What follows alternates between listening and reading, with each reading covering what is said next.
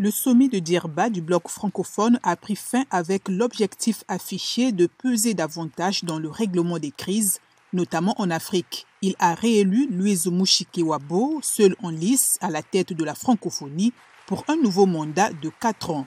J'ai le plaisir, encore une fois, de vous informer que la conférence des chefs d'État et de gouvernement des pays ayant le français en partage a décidé à l'unanimité de réélire Madame Louise Mouchi Kiabo comme secrétaire générale de la francophonie pour la période 2023-2026.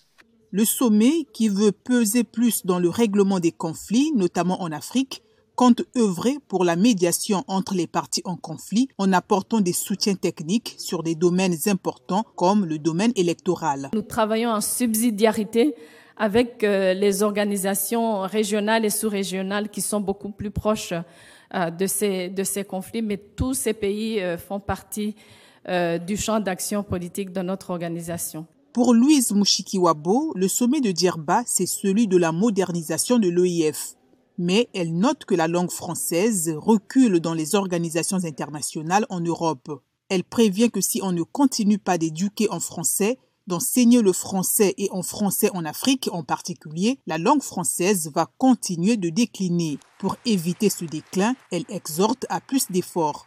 Euh, ce qui est important pour moi en tant que secrétaire général de la francophonie, c'est de faire des efforts pour que la langue française occupe sa place en harmonie et aux côtés euh, d'autres langues.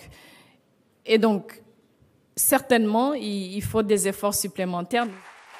Autre chantier, renforcer la présence du français sur Internet et dans les organisations internationales. L'EIF, fondé en 1970, a trois missions principales. Fondé en 1970, a trois missions principales. Promouvoir le français, notamment par des programmes éducatifs, développer la coopération économique et participer à la médiation des conflits internationaux. Son 19e sommet se tiendra en France.